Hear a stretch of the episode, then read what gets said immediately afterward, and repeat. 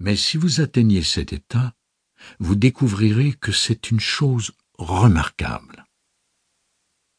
Nous accédons à un état dans lequel règne le silence et le calme absolu, baigné dans une pure et sereine lumière.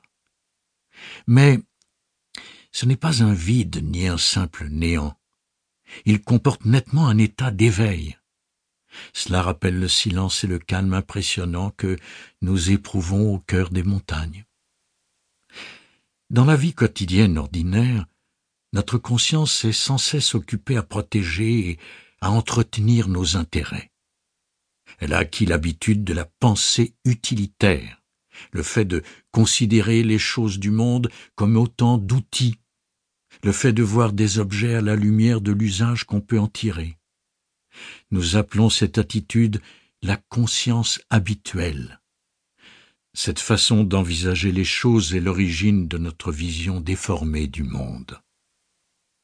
Nous en venons, nous aussi, à nous considérer comme des objets à utiliser, et nous négligeons de voir notre véritable nature.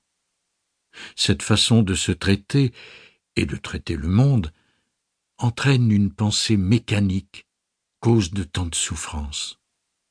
Le zen a pour but de renverser cette vision déformée du monde, et le zazen permet d'y arriver.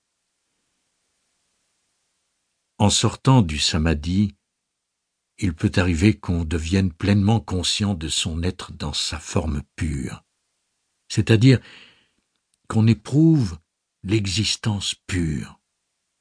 Cette expérience de l'existence pure de l'être, associée au rétablissement de la conscience pure dans le samadhi, nous mène à la reconnaissance de l'existence pure dans le monde extérieur aussi.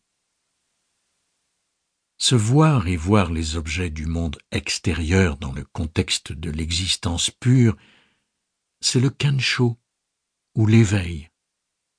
Et il a été atteint d'abord par le Bouddha lui-même, puis par des hommes et des femmes de chaque génération qui témoignent de sa réalité.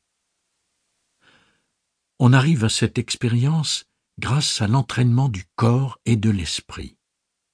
Plus tard, survient la raison qui illumine l'expérience. S'il vous arrive d'escalader les montagnes, vous y avez probablement été attiré au départ par leur beauté, mais quand vous commencez votre ascension, vous découvrez qu'il s'agit de cheminer patiemment, pas à pas, avec beaucoup de soins et de précautions. Une connaissance technique de l'escalade est essentielle.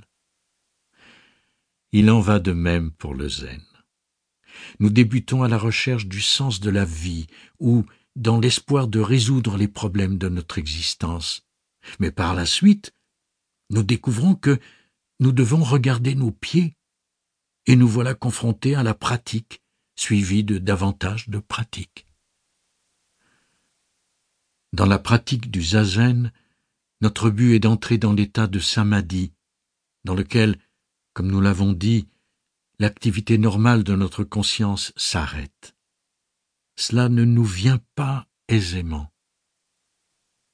On demande habituellement aux débutants du zen de commencer par pratiquer le compte de leur respiration, autrement dit, de compter chaque expiration jusqu'à dix, puis de recommencer. Essayez vous-même. Vous pensez peut-être pouvoir le faire sans difficulté, mais au début, vous découvrirez bientôt que des pensées vagabondes pénètrent dans votre esprit, peut-être vers cinq ou six, et le fil du décompte est brisé. L'instant suivant, vous revenez à vous-même et ne pouvez vous rappeler où vous vous êtes arrêté. Vous devez recommencer à partir de un. Comment empêcher nos pensées de vagabonder? Comment apprendre à concentrer notre attention sur une seule chose?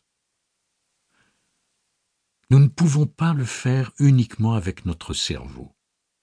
À lui seul, le cerveau ne peut contrôler ses pensées.